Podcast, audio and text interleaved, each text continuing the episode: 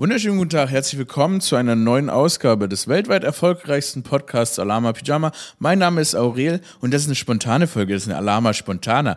Woo. Alama Spontanas, mit denen rechnet niemand. Die kommen dann einfach spontane Folgen des Alama Pyjama Podcasts. Und ich musste mich heute einfach mal melden. Ist ein bisschen wie meine Mutter anrufen. Immer dann, wenn sie nicht damit rechnet, dann komme ich. Aber Leute, folgendes. Ich muss mich melden, weil ich, ich habe euch das ein bisschen verheimlicht. Ich habe hab euch was verheimlicht. Ein bisschen verheimlicht, wie krass, krasse Angst ich davor hatte, dass Marie Nazi-Eule Le Pen Präsidentin von Frankreich wird. Mir hat das so zu schaffen gemacht eigentlich. Aber sie ist es nicht. Huhu, we dodged a motherfucking Nazi bullet. Unser Nachbarland wird von keiner Faschistin regiert.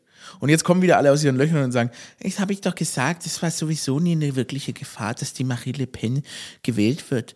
Okay, okay, okay, okay, okay. Was mit Brexit? Was mit Brexit, hä?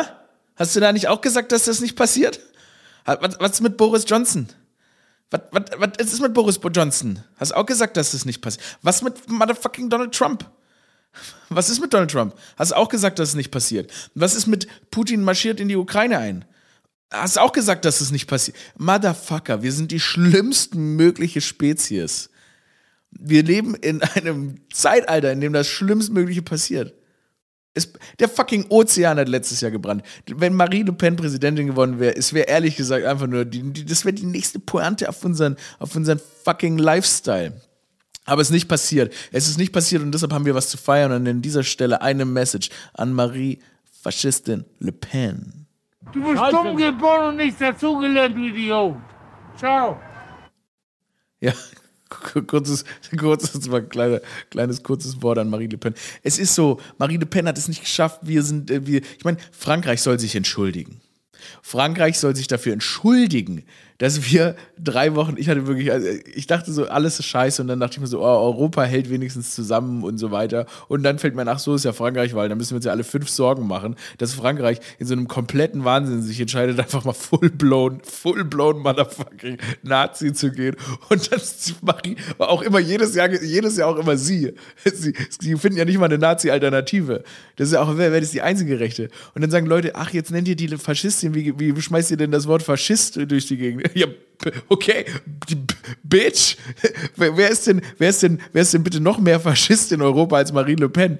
Marie Le Pen kommt aus einer uralten Faschistenfamilie, ja? Ich komme aus einem uralten Clowns, Clownsgestüt. Stimmt auch nicht. Niemand in meiner Familie verdient sonst Geld mit Witzen. Oder hat jemals Geld mit Witzen verdient? Im Gegenteil.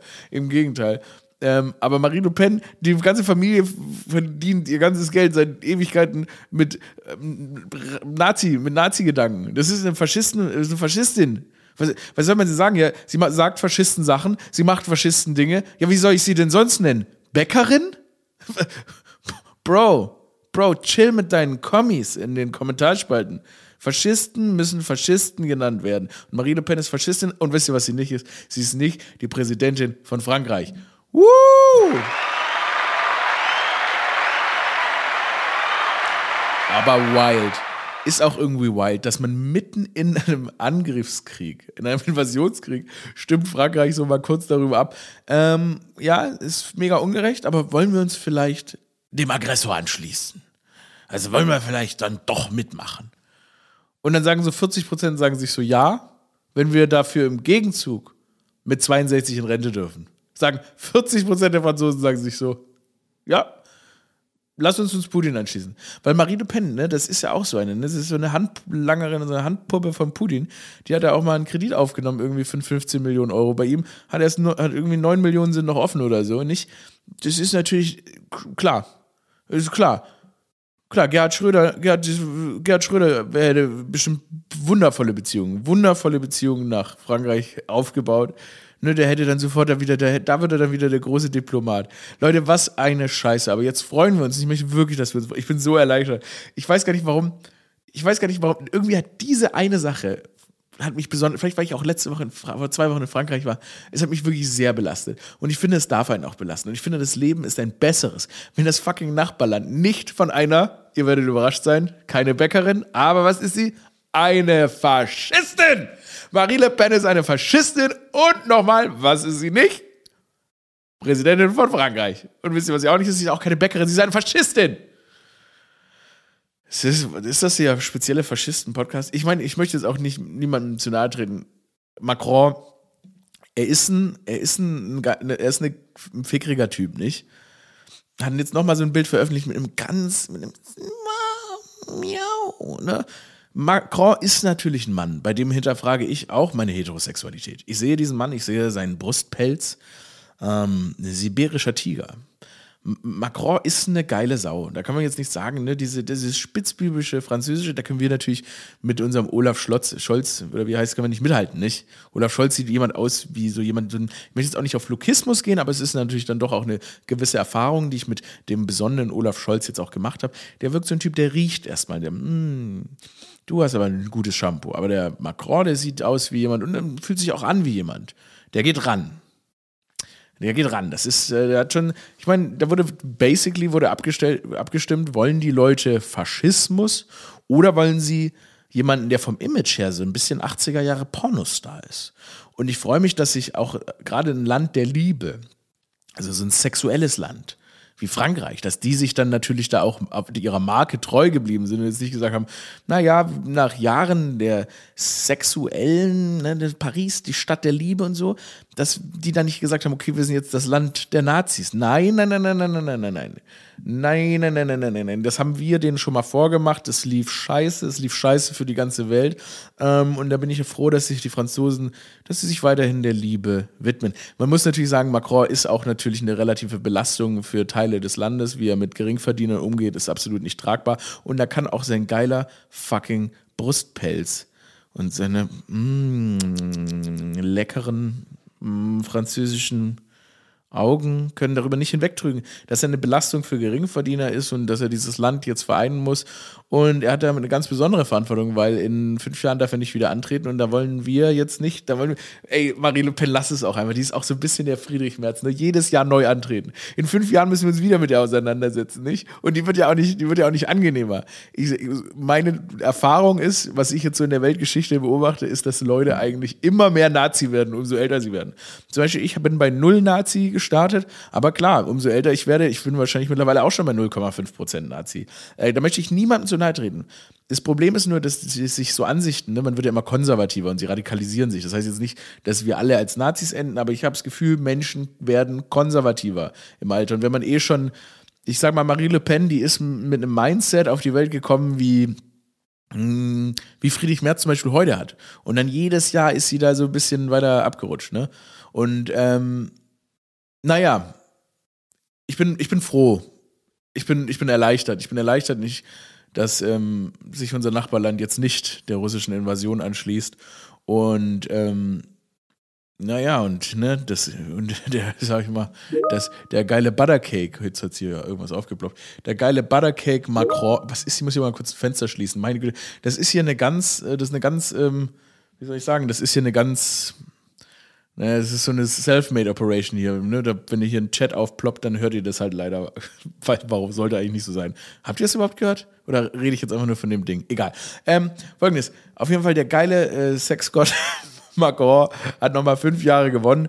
Das freut mich für ihn, das freut mich für uns. Und äh, sonst noch eine kleine Sache. Ich ähm, versuche ja auch im Alltag, versuche ich auch meine pazifistischen Züge weiter zu erhalten. Ich fütter wahnsinnig viele Vögel auf meinem Balkon. Ich habe da so eine Urne und da können dann so Spatzen, Meisen und so weiter, die kommen da und die fressen wie blöd. Und es macht richtig Spaß, denen zuzugucken. Und es ist wirklich, das ist wirklich der sensste Shit, den ich machen kann den Vögel beim Fressen zugucken auf meinem Balkon, das erfüllt wirklich mein Herz.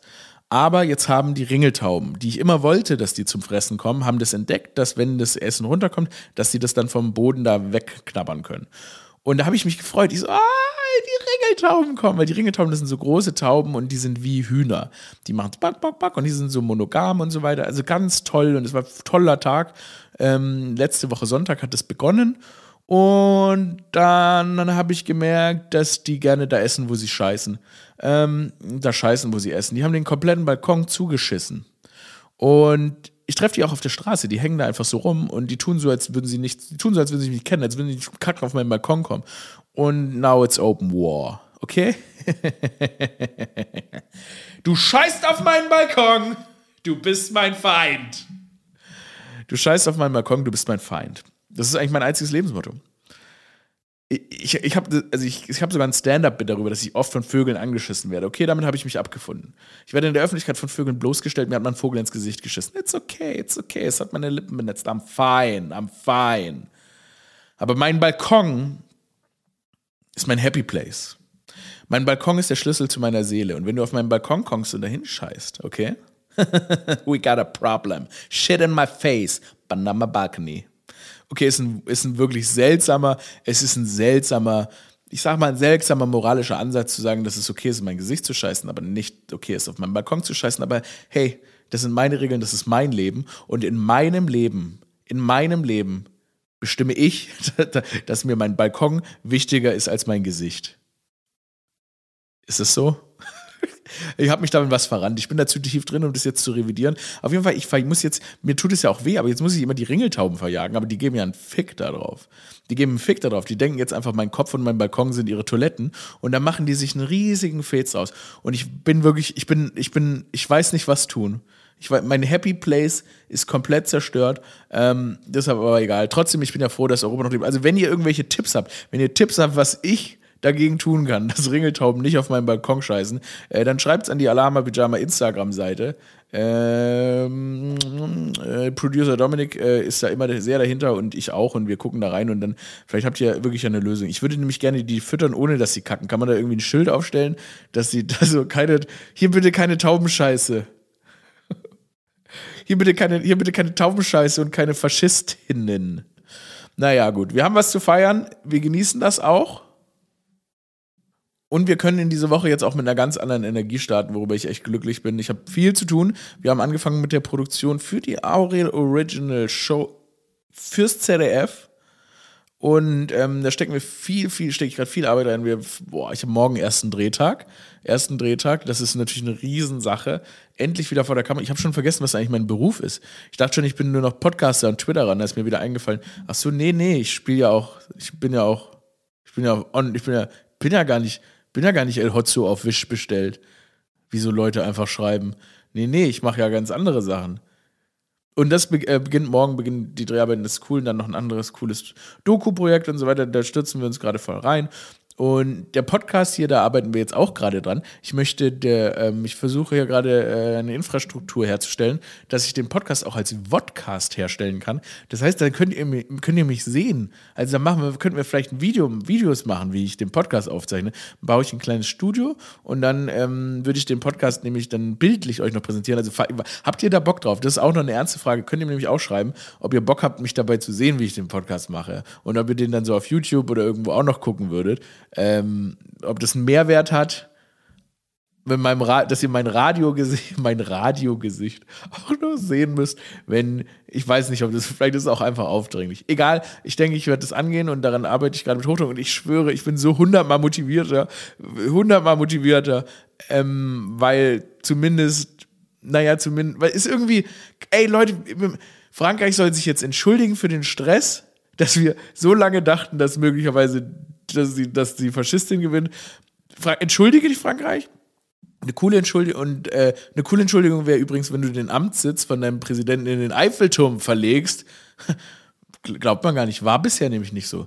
Wenn die, Frankreich das machen würde, das wäre eine Entschuldigung, die würde, dann würde ich das annehmen und ähm, dass wir mit diesem Stress leben mussten jetzt die letzten Wochen. Aber jetzt, wo der Stress weg ist, können wir alle wieder in die, in die neue Woche starten. Wir können jetzt richtig Power geben und dann sehen wir uns und hören uns natürlich nächsten Samstag zurück bei der nächsten globalen Sektfrühstück-Ausgabe des Alarma Pyjama Podcast. Abonniert den Podcast, fühlt euch richtig gedrückt. Ich habe eigentlich richtig geile Laune. Ich steige jetzt auf eine Rakete der Fröhlichkeit, nehme euch alle mit und dann fliegen wir ins Phantasialand.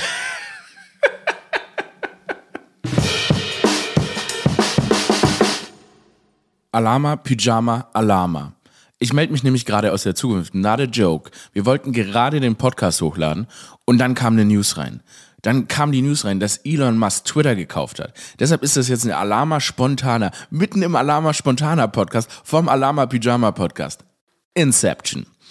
Auf jeden Fall, Elon Musk hat Twitter gekauft, unglaublich, ich weiß was ich, für insgesamt, was weiß ich, über 50 Billionen Euro, Trilliarden Euro. Es ist völlig egal, weil wenn du der reichste Mann der Welt bist, gehört dir eigentlich alles. Er hat einfach Twitter gekauft. Anstatt einfach ein bisschen weniger ein Arschloch zu sein, hat er es einfach gekauft. Das ist so geil. Ne? Leute machen sich drüber lustig, dass er nicht ins Bergi kommt. Auf Twitter. Hm. Das Berghain hat er nicht bekommen, aber Twitter hat er bekommen. Und es ist so witzig, weil es passt eigentlich zum Rest der Folge. Ein Neoliberalist besiegt eine Faschistin. Na gut, die Twitter-Owner vorher, El Hotzo, ne, der war ja jetzt kein, ähm, kein Faschist, aber er wurde eben besiegt. Elon Musk hat Twitter von El Hotzo gekauft. Ähm, ihm gehört der Bums jetzt. Es ist ja was für eine, was für eine Storyline. Es erinnert mich ein bisschen an so trotzige Bonzenkinder aus Stuttgart, die, wenn sie nicht in den Club reinkommen, auch einfach sagen, ich kaufe den Laden. Ich bin gespannt, was das für Twitter bedeutet. Äh, er möchte ja mehr Meinungsfreiheit wiederherstellen. Ja, genau. Twitter ist genau die Plattform, die mehr Meinungsfreiheit braucht, nicht wahr? Weil wir da ja alle schon so nett zueinander sind. Es ist ja nicht so, dass es da irgendwie die menschenverachtendsten Kommentare und vor allem auch Fake News und so weiter gibt. Aber hey, lassen wir jeden da einfach erzählen, was er will. Mein einziges Problem ist ein bisschen, ich habe ein bisschen, dass er wieder Donald Trump von der Kette lässt. Heilige Scheiße. Darauf habe ich gar keine Lust. Elon Musk Elon fucking Musk kauft Twitter. Es ist wirklich so. Wenn du so reich bist, du kannst alles haben. Reiche Leute kaufen einfach alles, anstatt in Therapie zu gehen. Bro, chill. Go to therapy. Das ist ein bisschen wie Batman, Mann.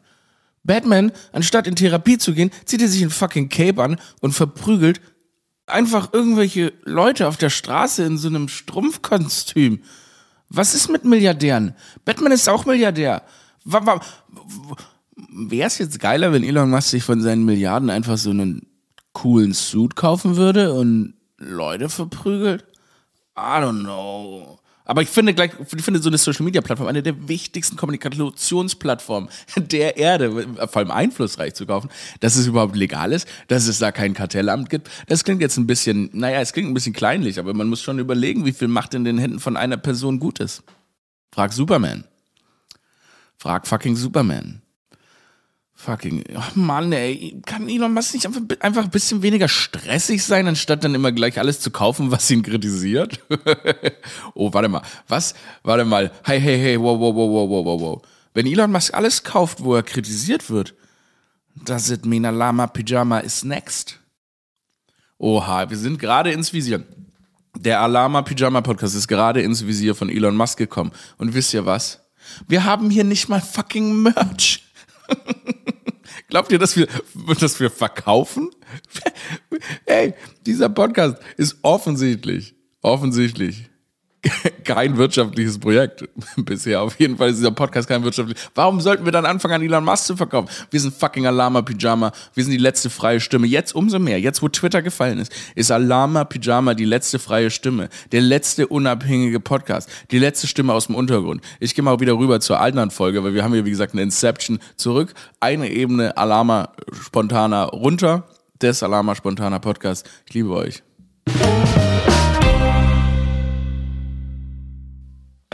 Ihr merkt, ich habe ein bisschen den Faden verloren. Ey, abonniert den Podcast, empfehlt ihn euren FreundInnen. Ähm, ja, hört jede Folge. Seid dabei. Habt Spaß. Wir haben ein paar Jahre Leben gewonnen, glaube ich. Ach ja. Alama Pyjama. Podcast eine Bewegung. Sport. Ich habe ehrlich gesagt einen krassen Frosch im Hals hier gerade. Ich brauche einen Schluck Wasser. Ah, ich trinke noch mal kurz. Aurel out.